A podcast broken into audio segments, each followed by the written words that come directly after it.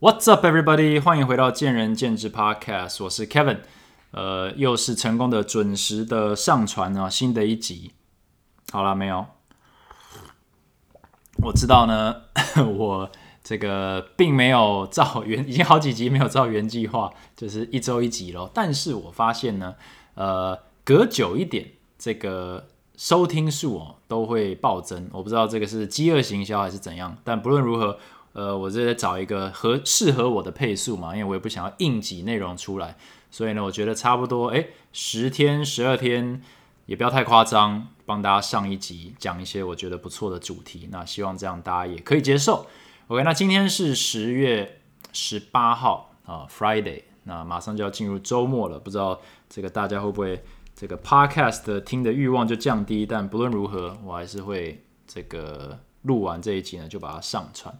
那我们现在是在一周。就圣诞节了，然后在两个月呃两个礼拜啊不到就要跨年了，那大家的心情应该也是慢慢放松，但其实啊至少从我来说也是也是还是蛮紧绷的啦。为什么呢？因为因为这个今年是一个蛮辛苦的年哦，不管你是在任何产业、任何身份，相信都感受到周边人的呃这个不管是。呃，员工、老板、同事、客户哦，这个压力哈，一直都是一一个乌云哦，笼罩在全世界。那就算现在台湾其实也真的是非常的幸福，但是像我在美国的朋友啊，现在东岸在暴风雪哦，乱七八糟，这个疫情大概也没有多好。那是西岸的话呢，疫情在大爆炸。我一个当医生的朋友，他思考了很久要不要去打那个疫苗，但后来他他是一个麻醉师，那他想了很久。他最后是决定去打啊，原因是因为总是有比没有好，因为他已经预测他们他们那个，比如说他们的他是麻醉师嘛，他们已经撤掉了几乎所有呃非必要的手术的安排。为什么？因为没有病床了，病床马上他们已经预期就是会暴增，这个就是肺炎的病患，就是会人满为患了，根本没有时间或床位哈去做什么非非紧急的手术。所以他光是想到这一点，就想说他这个接触率会大增。那不管这个疫苗 O 不 OK 哦，打了再说了，总是要这要这个保护自己一下。所以大家也是非常的纠结的一个心情，就是在在工作。那其他地方更不用说，呃，医院里面当然是应该是蛮可怕的，每天都在创新高。但是就是说。每次想到这个，我都觉得台湾非常幸福。那当然，大家可能看着这个，知道这个境外移入啊，数字怎么好像越来越多人呢？但我觉得这也是正常，对不对？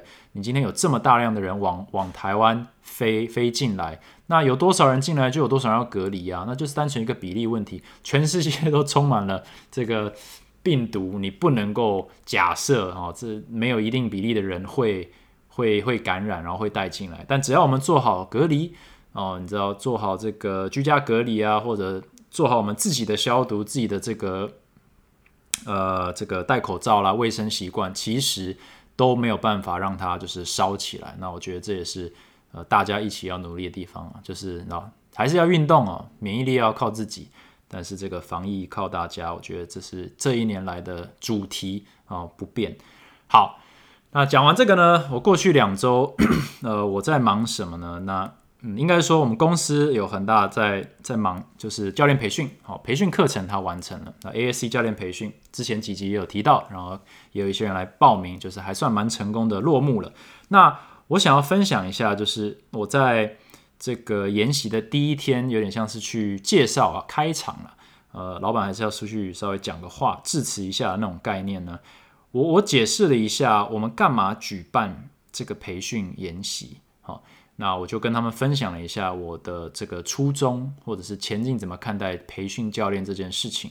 那简单来说，就是我们并不是想要就是角逐或者开始呢进攻这个教练培训的这块饼啊，因为这块饼蛮大的，有非常多人希望成为教练，也有非常多教练希望能够进修，所以这个应该是这个商机无限。那也有很多同业，我的这个。好朋友们呢，他们都在做这一块。那我觉得这个没有问题，有需求就会有供给啊，supply demand，这个就是我非常崇尚的自由市场的概念，它的必然形成的结果哦，大家都需要满足呃市场的需求，但是 教练的需求去上这些研习，除了是希望拿到一个纸本上的一个证明，说诶，我是被某个机构认可当教练哦，或者是我是有文凭的哦，哦，有点像是我是有学历的哦，但其实更希望的是能够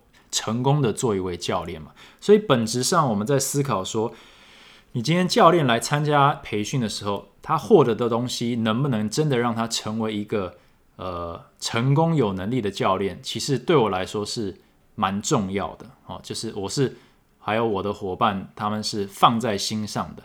那并不是说现在市面上并没有这一类型的课程，或者说这些什么国际证照、四大证照并不在乎这件事情，而是说呃。这个有点像是一个取舍。当你需要普及化跟非常这个大量产出某个东西的时候，你势必会需要在某些地方做妥协。那我认为证照这个东西就跟大学呃文凭一样，就是它因为要产出非常大量的大学生或者非常大量的证照，好去分发或者是呃产生这个有证照的教练，他必须要妥协一些事情。所以他妥协的事情是什么呢？其实就是内容，还有它的深度或广度的一个妥协。所以你要不就走很深，你要不就走很广。那基本上，如果你是要能够普及的话，你必须选择广哦。也就是说，你必须要把所有该知道的东西都至少有提到哦。你不能够完全没提到，然后就就就放他们出去。那这样子，你至少要都略知一二好，但你也许不知就是。呃，没有办法很深入的讨论，但至少你有尽到你那个告知的义务。所以很多的证照在上完以后，对于没有经验的教练来说，啊，完全就是白纸一张的教练来说，会有一种好像懂了又不太懂的感觉。哦，那这个东西我也不能说是因为我也不代表所有的教练嘛，所以我不能说每个教练都觉得这是一个困扰。但是在我自己的观察。在这个这个考证照的风气，还有很多我接触到的新手教练哦，年资在两三年以内的教练，我有感觉到这一个呃这个困扰哦，就是有一点点觉得说是有帮助啦，但好像又没有办法直接帮到我哦。但是其实这就是呃你说文凭或者是证照它的一个弱点，就是它其实。有点像是远水救不了近火的感觉，就是你今天上完这个证照课程，你懂了很多，可是你还是需要花很多的时间去深深入的研究、去钻研、去做，是去实物上去做。也就是说，你还是得拿这些东西去印证它，去做实物经验。那 ASC 就前进的这个培训是不是完全不一样呢？我们只是说，我们把这个东西提炼出来，我们并不会告诉你说，当一个教练所有的眉眉角角，哈。这个什么营养学这些全部都都讲一遍，而是我们把最急迫的东西，也就是说，你今天面前已经丢了一个客户给你，你需要在这一堂课、这一小时或者这十堂课就帮到他，让他觉得有获得价值，又有获得帮助，又你又有获得他的信任。以这个前提之下去教你怎么去培养自己当个教练，并不会说是呃这个就是正确的方式，而是我们认为这是一个。呃，在正确的时间点教正确的事情，随着你的经验增加，你一定可以教更多哇！客户经营啊，这种心理学啦，这个筋膜啦，这个更这个进阶的机动学啦，或者是营养学，OK 都可以，只是 not right now 哦，因为你学了这么多东西之后，你可能没办法有效的运用。那更担心的是说，我们去学了很多，比如说高阶的这种训练技巧啦、训练理念啦。或者是概念、课表、菜单，你还不知道要在什么时机点去传授给什么样的学生，用什么样的方式去诠释给他，就会变成有点像是在摸黑教给一个也在摸黑学的人。就我觉得这个一加一反而会更糟，就是两个都是不确定的，新手带新手的一个概念。那要怎么样去杜绝这个？呃，应该说，为什么要杜绝这个，或者为什么要提供一个不同的研习的选项？其实就跟我们教教练的理念一样，就是你今天并不是想要证明给呃市场说你很棒，或很厉害或者非常专业，你其实只是想要证明给你在你面前的学生说，你值得我的信，呃，我值得你的信任哦，或者说你可以让这个学生感受到你真的帮得了他，或者你很想帮助他。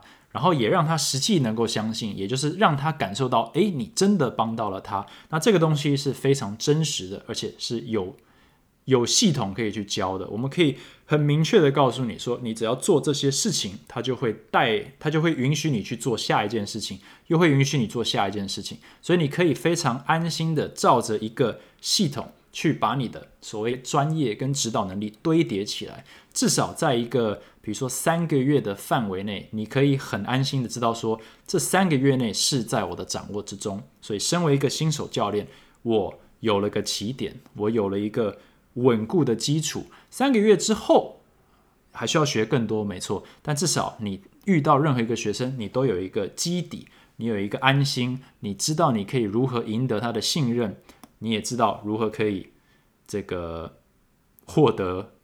这个教学的机会，那当然也就是影响你能不能赚到钱。所以用这个概念的话，用正在正确的时间点教正确的事，或者拥有正确的能力，我觉得很重要。就是一个 step by step 的概念，而不是说我把所有东西丢在你面前，都跟你说这些都很棒，都可以去研究，或者我们都来研究一点点。那实际回到家的时候，在客户面前的时候，你也不能把你毕生所学都丢到他面前。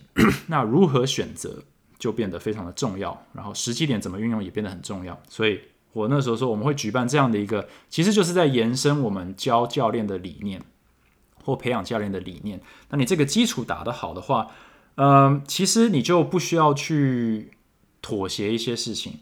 那举举个例子，你不用去区隔化自己，就是呃，很多教练会问说，诶，那你们这边怎么去分配？说啊，这个学生的目标是什么？那会不会？就给予一个比较懂这个目标的教练。那我想说，你这是在区隔化自己啊！你今天不要说在团队里面好了，你今天到市场外面，如果你只能够接呃想要减肥的学生，或只能够接想要健美的学生，其他的你都吸引不到，或者是呃教不好，那其实你的这个吃饭工具或者是手背范围就蛮蛮小的，其实很辛苦啊！而且越是区隔化的 TA 哈。你就越在比特色，也就是说，在任何一个小众市场里面，都更会遇到强劲的对手。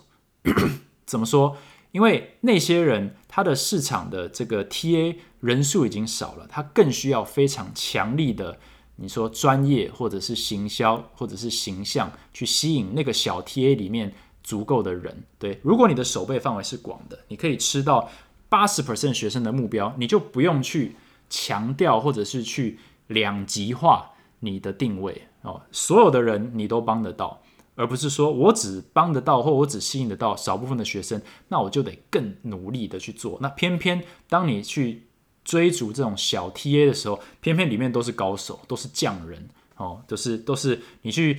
你去打广告说你是教健美的，那你也不是健美冠军，你也不是健力冠军，你也不是健体冠军，你也不是这个营养学博士，那个你也不是 CrossFit 这个台湾区冠军，就是你会处处挨打。那并不是说我们就不要去跟他们竞争，而是说如果你的定位是说你想要帮助学生，那要不就是学生来选你，或者就是你可以这个服务所有的学生，哦，就是有点像是要要把。把自己的这个生存空间扩大，那我觉得，身为一个这个健身房的管理者，我就是不断的在思考这个问题：说如何让教练能够过得更轻松哦，因为这个产业其实对教练不仁慈。那如何让教练能够过得更轻松？他们需要哪些能力？他们需要哪些资源？他们需要哪些支援？哈，这都不太一样。那 ASC 的研习有点像是透露一点点，因为我也跟他们。讲说，我们并不是在培养教练，让大家出去就是变成我们的对手，哈，对，那当然也没有这么严肃了。但是我们是愿意，呃，提供一部分，有点像是我们的新人训的的 Part One，好，去帮助大家知道说，哎，其实有人在乎，或者至少前进在乎这部分的培养。那大家如果认同的话，诶，可以多跟我们学看看啦，或者来参加啦。那说不定。啊，对你的现在的这个教练生涯都有些帮助。他会帮你重新定义说，当你在学习的时候，我之前有一集就讲嘛，就是那个。这个花钱买买得到的专业，就是是不是专业还是什么？忘了。就是前面几集基本上就在讲说，我们不断的进修，但我们不一定用得到。那有时候钱不花在刀口上，其实蛮硬的，时间钱都花掉了，结果三四年以后才获得它的好处。那不如把顺序调整一下，每一年花的钱跟时间都是即刻哈，呃，那个 instant gratification，即刻得到好处，那不是很好吗？那谁可以跟你讲说什么是正确的顺序？可能是前辈，可能是。可能是同事，可能是自己悟出来的道理，那也可能是听我的 podcast 上我们的研习所得到的一些呃启发或感想。那我觉得，那我们就这个任务达成。OK，那另一个就是最近呃有一位呃我不指名道姓，但他应该没有在听我的 podcast，因为他他有问我我是谁这样子，所以我可以很安心的拿他当例子哈。就是呃有一位教练他来前进，然后他的。其实这也没有什么特别，因为还蛮多教练会来找我们的教练去上课哦，去当做一种程度的进修。那我也还蛮鼓励这种这种事情的，因为我觉得就是呃，也是某种程度上在帮助市场。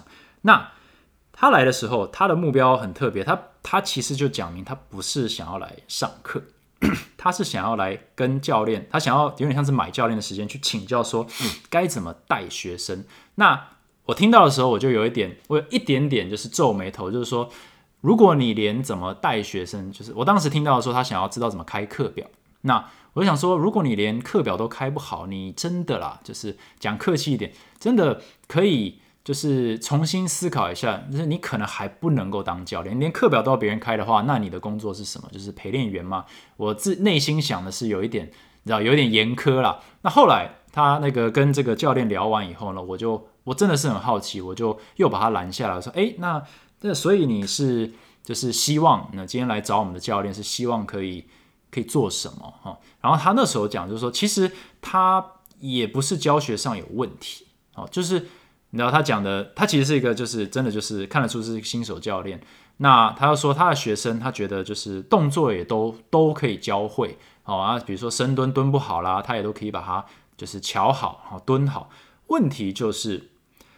这学生就是除了上课以外，哈，就就都不会自己来练，他怎么样都不会自己来练。可这样就遇到一个问题，就是身为他的教练，他也很尽责，他就会发现说，那他一周就只顶多上课一次，他来上课的时候动作都会跑掉，那跑掉了。哦，那各位教练也想说，那跑掉了，你不能贸然行事啊，你不能够就是又加重啊，你不能还是推进度啊，因为大家可能有点经验都知道，你的动作不好啊，你把这动作模式硬推哈，也是母汤啊，所以他就我觉得也很合理的，就是先就是进度缓下来嘛，就是继续的，比如说调好动作再冲再冲，但是其实进度就非常的慢，慢到。学生反而开始觉得有点就是啊，这这上课有点无聊，然后就就有就会遇到学生就不想上课，可能上个五堂十堂就不想上课。那这家就很困扰啊。他说：“可是我怎样都，就是我我我总不能就是帮他就是硬加吧，就是为了要让他觉得有练到吗？那受伤也不好啊。那我是一个负责任的教练，所以其实他就遇到一个问题，就是沟通哦，客户经营的一个问题。那这其实是一个非常。深奥的议题，哦，也是这个听听起来是没什么大不了，啊不就人际关系，啊不就跟跟学生沟通沟通，但其实客户这个东西跟跟朋友沟通，跟同事跟老板沟通又不太一样，因为花钱的是老大，没错，那这个心态呢，在每一个客户心中有不同层层级的重要性或者是绝对性啊，这会那每一个客户又有不同的个性。那再加上每个教练有不同的个性跟沟通能力，那也有一些就是有些人是比较内向的，有些人比较怕生的，有些人是比较强硬的，有些人是非常坚持的。那这种就是各种你你要想象，就几十几百种个性配上几十几百种个性，再配上这个很微妙的身份，你是他的老师，你又是他的，呃，他又是你的呃 quote unquote 老板，让他付你钱嘛。那那怎么办？所以它其实就是一个很典型的就卡关了，因为这个家也不是，呃，这个叫什么？这推进度让客户开心也不是，那维持教练的这个责任感呢，去好好的循序渐进的帮助学生堆叠也不是，陷入一个两难，所以他才想要来找个教练讨论一下。那其实呃，我也可以猜得出来说，其实这个并没有正确答案，所以我当时就给他一个建议，就是说，其实这个跟经验非常有关系。那首先呢，我我还是想要退一步，就是我我实在没有办法，就是就是就是在这部分就是视而不见，就是很多教练他会跟我讲说，我觉得我的教学都没有问题，就是比如说我看看动作的方式啦，或者是我动作都可以调好啦，就是他动作姿势都可以很标准啦。光是这一句哦，身为一个新教练哦，两三年内的教练哦，真的都要再再谨慎一点，因为越是资深的教练，他越会知道说这句话。不要随随便讲出来，因为懂越多哦，不懂的就越多哦。就算像我不是专业的教练，但是刚光是看的样本数够多，我也会开始理解到说，那种眼见不一定为凭哦。你真的是要碰到、教到、调过，你才可以开始判断说这个个案是不是跟你。过去所有知道的专业是相符合还是相违背啊？我我前景里面最厉害的教练，很长都还是在花很长的时间在判断这个学生真正的问题在哪里。所以今天动作长得再标准，其实也都不一定代表你完成了他的这个指导哦。它永远都是一个不断在。转变的东西，所以这句话也不能讲太快。好，那撇除这一块，我们单纯就讲说，那这个我就陷入两难，我这客户我就是讲不动哦。那其实我觉得讲不讲得动，其实就跟你能不能够剖析，就是需求分析。讲一个非常白话，就是需求分析。今天客户来，你能不能够破解他背后的含义？哦，我每天在柜台最常遇到的就是，呃，我需要思考钱或者时间两个。所以其实任何一个客户走进来，走到你面前。基本上，他考量点一定是时间跟钱，所以问出来这两件事情其实并没有太大的意义啊，而是说，那他今天会提钱或者会提时间的考量，他背后的原因是什么？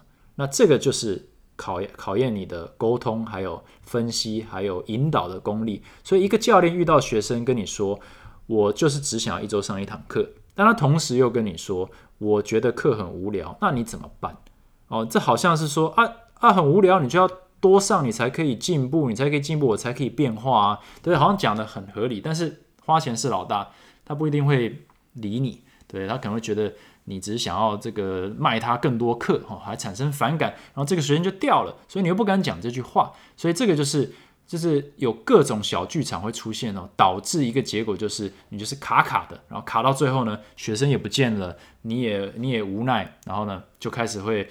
这个佛度有缘人就觉得啊，这些学生就是知道永远都不会进步的啦，因为他就是讲不听。但其实我会认为讲不听是教练的问题，哦，教练的能力还没有火候还不够。那至于火候怎样才会够啊？我也不是要卖关子说你得来怎么跟前进学，或者是跟我学，或者是跟我们的教练学，而是说，呃，很多教练来前进。上课的时候，我都会给他一个建议，就是说，你你今天在专业的吸收上，应该是没有太大的问题，就是也许有距离，但是你应该听得懂，也就是你可以慢慢体会说，哦，这个教练前进的教练教我，呃，他是这样子指导我启动核心，这样子指导我呼吸，用这个顺序，就像上我们的 ASC 培训一样，用这个顺序去教这个动作，或是用这种方式去堆叠某种能力。OK，我把它学起来，我这个逻辑润一润哦，我把它学起来。这个东西其实还算简单，但我更在乎的是大家有没有去观察，说今天这个教练针对我这个人哦，还有我这个身份跟需求，他是用什么样的方式在跟我解释？他用什么样的方式在问我问题？他用什么的方式在跟我这个来回沟通？那他沟通完以后的结果？是他教你的内容没有错，所以但你不能只是在乎那个内容，而是说是怎么样的原因让他用决定用这种方式去理解我的需求，这个就是我觉得是很关键的一个能力，也是这个很多时候为什么这个 老教练哈，你就算从来没有人跟你讲过这件事情，你也会有产生一种第六感，一种一种无形的能力，就是你一看就知道这个客户要什么，你一跟他讲话，你就知道这个客户他心里在想什么。因为其实就是无限个样本的累积，让你有这种这种呃第六感哦，这种开天眼的能力。那能不能把这东西实体化教出来？我觉得可以啊，但是不好学哦，他需要很多的耐心，他需要真的仔细去思考这个问题，你才能够在这些老师身上获得。这一方面的能力提升，也就是客户经营的能力提升，它并不是说呃上一门课哦，或者是呃 呃不断的去进修，有点像专业。你今天可以把你的专业就加满，你花钱花时间，你就可以不断的冲。可是老实说，呃，现在市场就是这个热成这样子哈，这个竞争这么多，我相信很多听我的。Podcast 的教练，如果你是年轻一点，或者是单打独斗一阵子，你一定会觉得说，好像专业哦有点不够你突破重围了。可能很多人是目前是这个还是载浮载沉，那也有一些人是还蛮安稳舒适的，就是浮在水面上。但是应该有感觉到，就是说你这个提升专业的速度，好，跟你投入的成本跟时间，和你获得的这个自信。或者是呃优势似乎是有一点递减效应。那假设是这样的话，那任谁都会焦虑起来啊。那焦虑起来的时候，哇，这就是影响你，这就是你们的生活，是你们的人生，是你们的吃饭工具。假设连努力都不够了，都都会被这个无法突破重围，都被包围的感觉，那怎么办？那我觉得这就是客户经营的部分呢。是需要下功夫的。然后刚刚我讲到，就是在正确的时间点做正确的事也很重要。好，那其实这一集最后一点哦，其实我在讲到二十六分钟，我最后一点其实想要插一个梗，叫做颠倒世界啊。就是我不知道大家有没有看《怪奇物语》（Stranger Things），嗯，它里面有个很大的一个故事点，就是它有一个 Upside Down World 颠倒世界。那我就认为哈。我一直都会用这个方式去思考，就是我觉得教练这个工作真的蛮有趣的，它基本上是一个颠倒于正常一般工作的一个形态，而且颠倒的蛮彻底的。那很彻底的地方，我先从工时开始讲。就一般的工作，就是我以前也是嘛，就是 nine to five，我就是给别人雇，然后我就是早上九点到下午五点到。那这样的一种工作类型呢，好不好？哦，那。第一个，它好的地方是它有稳定的薪水。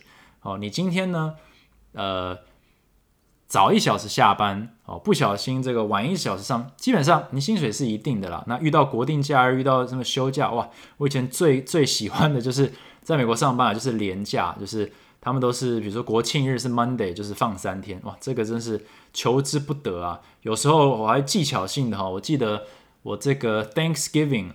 这个就是 Thanksgiving 才还没过后，我已经在计划，就是我的假要怎么样放在这个 Christmas，赶快把它用掉。然后技巧性的是呢，我那时候还可以 work from home 嘛，那现在美国更是，我就有最夸张一次，就是我就把它算好，就是好像呢，这个 Thanksgiving 是礼拜三开始啊，礼拜三开始，所以三四五六日会放，那我就。礼拜一、礼拜二呢，我也没有请假，但是我上一个礼拜五呢，我就飞从东岸飞去西岸了，开始放假，所以放了五六日以后，我一二呢，我在线上上班，因为刚好那天我不用进公司，所以就是我也不请假，但是哇，我这样就放了十天，所以基本上哈，身为员工哈，我们就是在搞这种这搞这种花样，就是能少上班哦就少上班，然后另外呃也这个，但是倒过来讲，教练。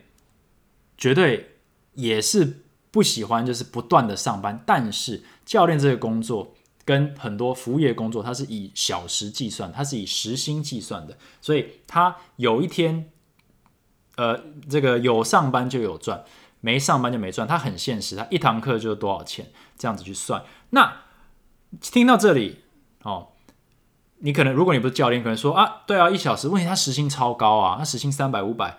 我还听过七百、一千啊、一千二、一千五的哦。我的时薪才多少？对啊，你稍微算一下，你一周工作四十个小时，然后呢，呃，好，你硕士毕业，月薪五万好了，你这边做做做满一个一个月是多少？一百六十，我们丢个两天，一百六十八个小时。那一百六十八个小时除以五万块，时薪多少？不到四百块。好，那教练最低最低也有个五百吧。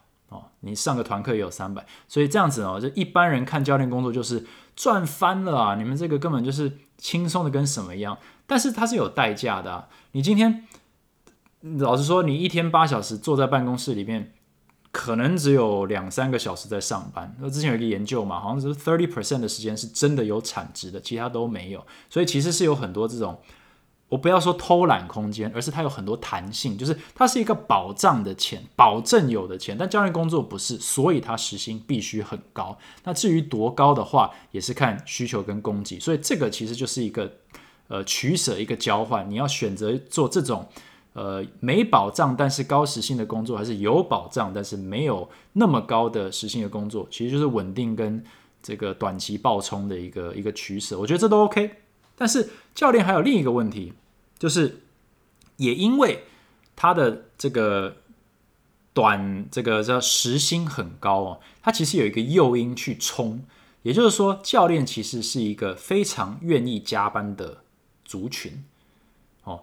你问任何一个是上班族，他们绝对死都不加班，加班就是不爽哦。虽然也是被强迫加班了，但是就是会不爽。但是教练是没有人讲，就举手说 OK，我我加班那。这个只要你是教练，就你当然很合理啊。就是说有课不上吗？哦，学生要求这个不服务他们吗？啊，学生总是你知道吗？这个这个客户至上，我是一个尽责的教练，我当然这个尽可能的去这个满足我学生的需求。可是这条界限哦在哪里？因为你身处这个颠倒世界的时候，你要去想说，我们还是活在我们还是活在正常世界里面，但是我们的心态。因为我们的工作形态跟他的一些要求，我们很容易就妥协，说我的时间不是时间，我的体力不是体力。所以教练其实很讨厌休假的原因，并不是不喜欢休假，而是有一点点感觉说我不得已。哦，那换句话说，就是说教练比较容易，尤其是竞争力不强的教练，很容易用什么？用提高。他时间跟体力的输出去弥补这一块，那也因为时薪算是蛮高的，所以其实是弥补的起来。那这个东西它就有一个风险，就是它有点像是一个雪球，它一旦滚起来以后，你一旦用这个心态跟模式把你的这个自我经营滚起来以后，你很难刹车哦，你很难停下来。因为你是用这种方式去跟你的客户、跟你的环境去妥协，也就是说，你允许环境叫你上更多班，你允许自己去上更多班，你允许客户请你上更多班。虽然你也获得了不错的这个回报，呃，也就是就是 money，就是钱，但是其实你是有一点是半被半强迫的哦，你没有所谓的自主权。那如果你今天突然说我要有自主权，你就得。跟这些东西冲突，你就得跟客户说不好意思，我这个时间不教你，那客户得接受。那这个就是客户沟通喽，就是刚刚讲客户经营哦，你的客户经营要能够强到一定程度，你才敢跟客户讲说不好意思，照我的游戏规则走，or else 哦，你也不敢说啊，不然就不要跟我上课嘛，你讲不出来啊。但是那你要在不讲出来的方式，又让他。能够允许你画一条界限，去保障你自己的时间跟体力的话，诶，这就要开始思考你的自我经营。你的环境允许你这样做吗？你的环境、你的工作会不会要求你加班？哦，会不会要求你无限上纲的加班，甚至是鼓变相鼓励你加班？这东西，大部分的教练在年轻的时候或者短期内都不会觉得太。这个叫什么权益受损？因为毕竟还是拿到钱嘛，就是羊毛出在羊身上啊。就是你逼我加班，但你钱给我多一点，我好像觉得哎还可以啦。但是他还是不改变，你是被呃被被被迫哦，而不是自愿哦。我觉得这个有一个差别，你自愿加班，以为是你那是因为你已经你接受这个前提。那自愿加班的意思就是你有能力在不自愿或自那个。你自愿加班的意思是你愿意，或者你有能力再把它退回来。如果是没有能力退回来的那个是妥协啊，那不叫自愿。所以虽然都有赚到钱，但我会觉得这有一个很细腻的一个差别，就是你如何看待这件事情。那很多呃大型的公司，它基本上绝对不是 nine to five，对不对？你通常都是中午就报到，然后晚上十一点还要开，可能开业绩会议。那这样子随随便便在公司都十十二个小时。那如果今天有学生说，教练，我早上九点可以上课吗？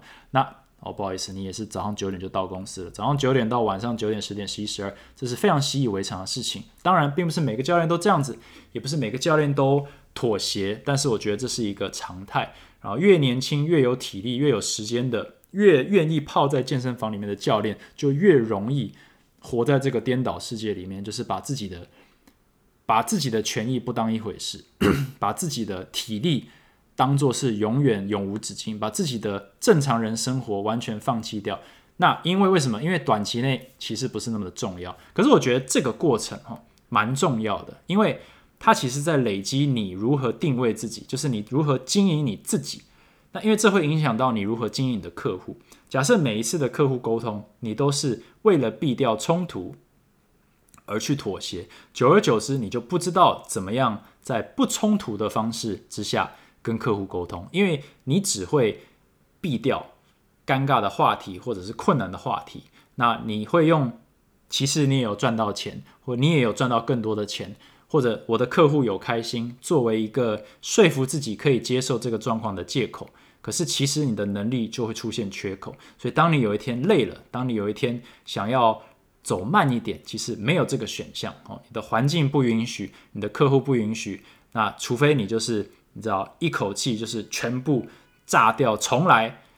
其实这是一个很令人恐惧的事情，所以大部分人可能就永远卡在这个无限循环。为什么这么多那种可能月上一百、一百五、两百堂的这种知名教练，最后都不得不踩刹车？就是因为这个雪球滚的是非常大、非常稳、非常转，可是他发觉我不刹车，我永远都无法刹车，所以我怎样都得刹车，那么就会有点像是突破重围哦，去重来。或者是先休息哦，消失，然后再卷土重来，他们就在想办法逃脱这个这个老鼠回圈。那我觉得这个是呃，既然我们有这个这个这个观念、这个概念、这个这个资讯或这个教训呢，好像可以提早跟一些呃没有必要落入这个老鼠回圈的教练们呢，先先聊聊，就是要怎么思考自我经营。那我觉得如何解决这个问题，就是并不是说你要很强硬的说跟客户说不好意思哦，呃，这个不不接受我的模式就拉倒哦，并不是这样子做，而是像前进在前进是一个有正常排班的环境，那它有一个好处，也有一个坏处。它有一个好处就是教练的上班时间跟生活作息非常的正常哦，真的就是九点到五点的概念哦，或者是一天九小时的概念，然后。周周休二日，那你可能听了说哇完美哦，但是它不完美啊，它为什么不完美？因为这时候客户并不会这样想，客户会觉得说，为什么在我想要上课的时间，我没办法遇到我想要遇到的教练？哦，那你要怎么解决这个问题？前进有解决这个问题的方法，但我单我这边在这集 podcast 里单讲，你身为一个客户，呃，sorry。你身为一个教练，你担不担心这个问题？今天有一个学生，他非常欣赏你，但是因为他下一堂课时间无法跟你配合，你就拿不到这堂课，你担不担心？你当然担心。你会说这是我的生计耶，那那那那我来上班好了，马上心态一定是立刻妥协。那妥协也没有不好，只是说，呃，他什么时候你什么时候才可以不用妥协？那我觉得这就是两件事情，一个是你有没有能力去。吸引足够的学生，去弥补你可能会流失的。另外就是你能不能不流失他们？你能不能跟他们沟通到一个让他们理解到说你的立场是什么，你的坚持是什么，你的需求是什么，对不对？客户有需求，你那么的在意，那教练有需求，客户在意吗？今天是一个合作关系，还是一个雇主关系，还是他就是付钱你听话的关系？到底是什么样的关系？不允许你好好的跟客户去有一个双向的沟通跟互相的妥协，他能不能配合你一点点，你也拥有一点点这个自主权，然后也可以提供给他更好的服务。那我觉得这是一个非常值得追求的东西。那其实教练要思考的也就是自我的效能跟平效的概念。我应该之前有讲过呃类似的概念，但就是说，你假设没有办法在你一天之内吼。的黄金时段可能是晚上呃六七八九，或者是什么早上，或者是周末，你如果没有办法把这些效能塞满，你就开始无限上纲的增加你工作的时间，就是你早上也接一点课，晚上也接一点课，下午也接一点课，客户需要特别服务，你也就加班开开你休假日来上，这个就是一个呃 slippery slope，就是你永远就是会这个会越滚越大，你永远刹不了车，因为你不会去。跟这个，你不会挡在这个问题面前去思考说，诶，我能不能用其他方式解决？而是你马上就用说，那我开放更多的时间，我开放更多的体力去暂时解决这个问题。因为有有一就有二嘛，你今天原本只只上晚上，但是你发现，诶，晚上你的学生都不配合，或者是人数不够，那你说，那我那我开下午好了。但假设这样子还是不够呢？你开早上吗？那你就永远都在上班啦。那讲到这里，可能会有人说啊，我就是愿意你你管我。我说我我不管你，我当然这个这是呃 your choice 对 your life。但是我是觉得说，从一个产业来说，我们总是不希望我们产业里最就是这个最重要的一群人哦，都是在燃烧生命，在撑起这个产业，对不对？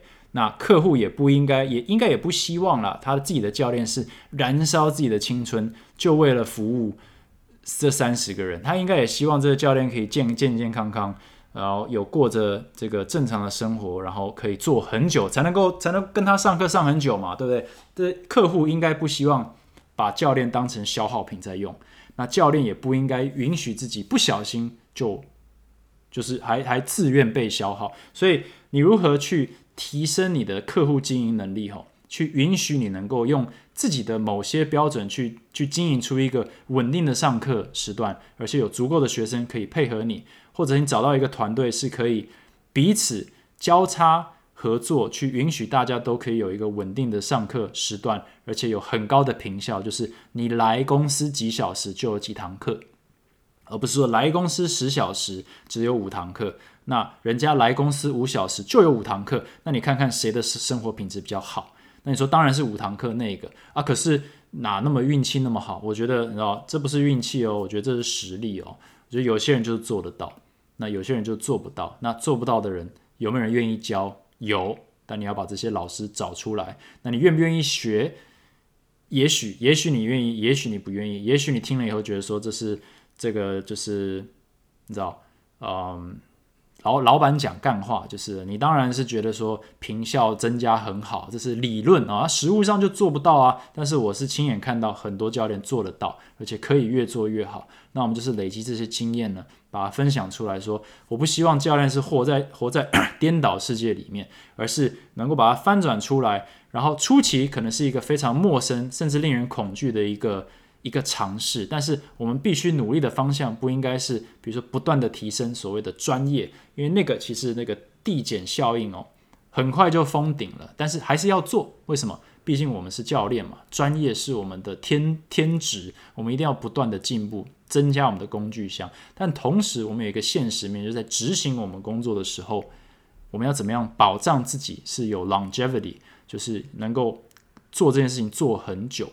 那我觉得。客户经营这一方面能力很重要，不然的话，新教练马上就会卡关，一定会觉得说讲不听呢，或者说说不通呢，然后就有点像是不明不白的失去客户，非常的令人灰心。那我觉得这部分必须解决。那客户很多的教练也是有另外的困扰，就是他刹不了车。那你能不能够帮自己划分一个你的规范？但你又有能力把这个规范呢跟客户沟通，就是。把你的平效发挥到最大，所以有点像是我们不追求最大值哦，绝对值，我们不追求绝对值，我们追求相对值，我们追求相对来说我们的 CP 值极高。当你能够做到这一点，你在扩大你的这个绝对值还来得及，而且是比较有续航力的。而且我觉得这样子大家都可以在这个产业里做更久。OK，那这一集就是讲到这里，就是我用这个颠倒世界的比喻啊，看能不能帮一些教练翻转过来。那呃，它是一个非常困难的概念。那从我的角度来说，呃，前进是在试图哦做这件事情哦，在也不能说正确的前提，而是说用这个方式去看教练的工作，去帮助大家获得一种长期竞争，而且可以永续、永续经营的一种能力啊。把这培养起来以后，到哪里哦都是横行无阻哈，都都不用担心会累死、饿死，或者是呃怎样，就都不怕哦。什么什么什么都什么问题都可以解决，什么客户都可以沟通。我觉得这个是教练必备的。那这也是前进希望能够培养的。那 也。不希望新教练呢太快就掉入一个进修跟无限上纲自己工时的一个回圈，只为了追逐短期的金钱。因为钱永远都可以赚，但是你的比如说健康啦，或者是你的时间管理啦，或者你的生活，呃，其实呃不应该就是失去呃，你不应该脱离你的掌控太多了。短期内大家可能愿意去去用换的，可是我觉得长期来说。尤其是随着我们年龄增长，你二十五、三十五、四十的时候，你的想法都不一样啊，所以你这时候你的生活需求也不一样。那我觉得越早习得这个能力啊，我觉得对大家都好，对产业都好，对你的公司也好。那我就鼓励大家用这个方式去思考一下。OK，那如果你觉得这一集内容还不错，或者是你听不懂啊，那也欢迎到我的 Podcast 去留言啊，Apple Podcast 留言帮我按个赞，五颗星。那如果你想要直接这个分享我的东西，那也鼓励大家，也谢谢大家在 IG 上直接在 Talks with Kevin IG 小老鼠 Talks with Kevin 呢，去帮我分享，去发表一下你对这集的看法，对于过去哪一集的看法，这样我知道大家就是同意不同意，喜欢不喜欢，那也会给我录下一集的动力和灵感。OK，那谢谢大家收听，我们这一集就讲到这里，我们下一集再见，Thanks for listening，拜拜。